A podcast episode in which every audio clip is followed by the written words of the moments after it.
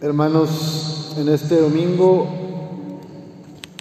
la primera lectura nos habla de la sabiduría. Dice el escritor de esta liturgia, de esta palabra sagrada, supliqué y se me concedió la prudencia, invoqué y vino sobre mí el espíritu de sabiduría. La prefería a los cetros y a los tronos, y en comparación con ella tuve en nada la riqueza. Sabiduría, prudencia, discernimiento, son dones de Dios. La tuve en más que la salud y la belleza. La prefería la luz porque su resplandor nunca se apaga. Todos los bienes me vinieron con ella. Sus manos me trajeron riquezas incontables. Esto de la sabiduría se parece a busca primero el reino de Dios y lo demás se te dará por añadidura. Vive en el Espíritu, procura discernir la voluntad de Dios y con esa sabiduría vendrá lo demás, riquezas incontables. Porque cuando me aferro a lo que tengo, sea poco o mucho, pierdo la sabiduría. En cambio, si pido a Dios la sabiduría, el discernimiento, la ciencia espiritual, podré relacionarme con las personas y con las cosas tanto cuanto me conduzcan para la plenitud, que es Dios. El Salmo escuchamos, llénanos de amor, de tu amor por la mañana, y júbilo será la vida toda. Alégranos ahora por los días y los años. El amor transforma todo. Quien se sabe amado, quien se despierta cada día sabiéndose y sintiendo el amor de Dios, es capaz de amar a los demás. Pero quien no ha percibido que Cristo dio su vida por él, le va a ser más difícil abrirse y amar a otros. Y la palabra de Dios nos está hablando todo el tiempo de esta voluntad, de este amor de Dios a los hombres y a las mujeres. En la segunda lectura escuchamos que la palabra de Dios es viva y eficaz, más penetrante que una espada de dos filos. Llega hasta lo más íntimo del alma, hasta la médula de los huesos y descubre los pensamientos e intenciones del corazón. Nadie ni nada se puede esconder ante el amor de Dios. La palabra del Padre es Cristo Jesús. Jesús, Jesús resucitado es la palabra que nos invita todo el tiempo a descubrirlo en lo profundo de nuestro propio corazón y también en la comunidad.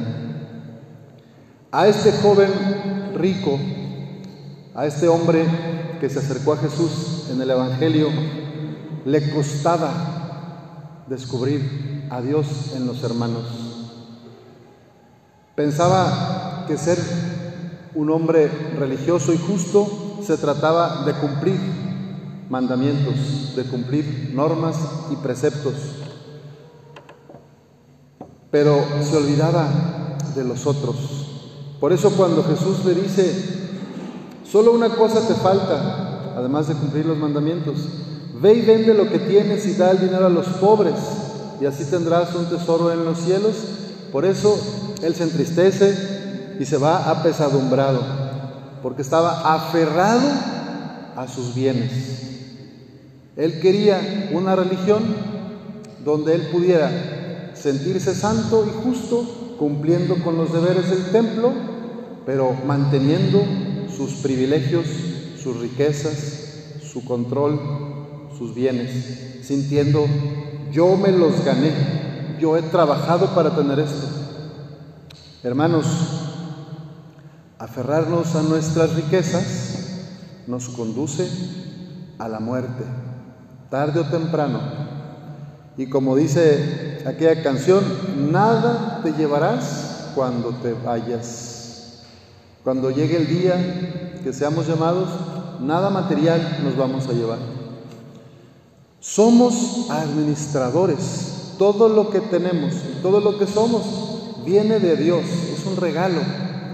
Y en el plan de Dios, la idea es que tú y yo compartamos todo esto que hemos recibido de Dios gratuitamente con los demás. A este joven le costó mucho desprenderse de sus bienes, por eso se fue triste. No estaba dispuesto, según vemos en el texto, a vender todo y ayudar a los más pobres. Pero los apegos no son solamente materiales. También tenemos apegos o afectos desordenados en relaciones, en lugares. Y es un buen momento para preguntarnos en esta etapa de mi vida en la que vivo, joven, adulto, maduro, adulto mayor, abuelita, abuelito, en donde estoy, ¿acaso tengo algún afecto desordenado? ¿Acaso tengo algún apego? ¿Hay algo que me quite libertad? San Ignacio de Loyola nos dice cómo identificar un afecto desordenado. Un afecto desordenado, algo a lo que estamos apegados y lo tenemos como una riqueza, es algo que nos domina, nos quita libertad, si me imagino que me falta o me lo quitan, me pongo mal. El 4 de octubre de 2021 se cayeron algunas redes sociales, Facebook, WhatsApp, Instagram. A mí me pasó que me sentí que me faltaba algo. Para mí se encendió un, un foquito de alerta. Oye, Lalo, tal vez estás apegado a esas redes sociales porque te faltaron cuatro, seis horas, ocho horas y sentiste como que algo, ¿verdad? Bueno, es un ejemplo. Si a ti hay algo que te retiran y que te pones mal o como que ansioso, angustiado, ese es un afecto desordenado. Y Cristo nos libertó para la libertad, para vivir libres de afectos. Porque solamente en libertad podemos mejor donarnos a los otros, servir a los demás. El apego nos domina, nos quita libertad, nos ciega y por estar metidos en esos apegos o riquezas nos olvidamos de los otros. Eso le pasó a este hombre que se acercó a Jesús. Jesús le estaba reflejando, tú que tienes tantas propiedades, tantos bienes, casas y terrenos, autos, motos, bicicletas, estás tan preocupado de lavar tu coche de tener tu moto bien aceitada, de tener tu casa intacta, que te olvidas de los vecinos y de la gente que vive alrededor que pasa necesidad. Tienes tantos bienes que te olvidas de lo más importante, de la misericordia. Padre, entonces, ¿tener cosas es malo?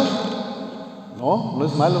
Solamente hay que recordar que lo que tenemos es para ponerlo al servicio del prójimo, no para acumular, acaparar y con ello dominar a otros. Es para que si yo prospero económicamente, pueda poner mis bienes para generar empleos, para dar una buena vida a otras personas, para, no sé, si tienes alguna casa, las rentas, ¿verdad? Hay gente que se ayuda también. Entonces no se trata de satanizar tener propiedades, sino de que sepamos que eso que tengamos, poco o mucho, lo pongamos al servicio de los demás. Eso es sabiduría. Entender que no basta con cumplir mandamientos y venir a misa todos los domingos, sino que nos falta vivir en solidaridad y generosidad. Compartir para ser felices significa desprendernos y despojarnos de esas riquezas, de ese control que a veces nos tiene esclavizados.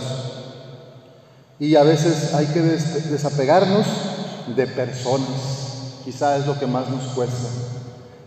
Ahora está de moda esta palabrita de relaciones tóxicas. A mí no me gusta porque tóxico se oye como lo peor, pero sí hay relaciones enfermizas, sí hay relaciones adictivas que en vez de llevarnos a lo bueno, nos llevan a lo malo.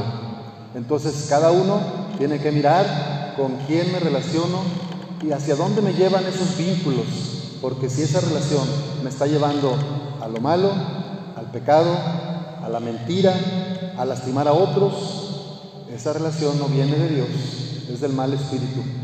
Las relaciones humanas están pensadas para que crezcamos en humildad, en verdad, en alegría, en servicio.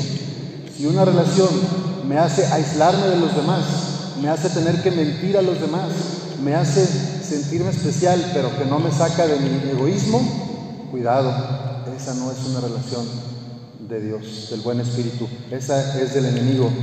Pidamos al Señor que nos dé la sabiduría para sabernos desprender y despojar de relaciones, de bienes, de cosas que no nos ayudan a amar al prójimo.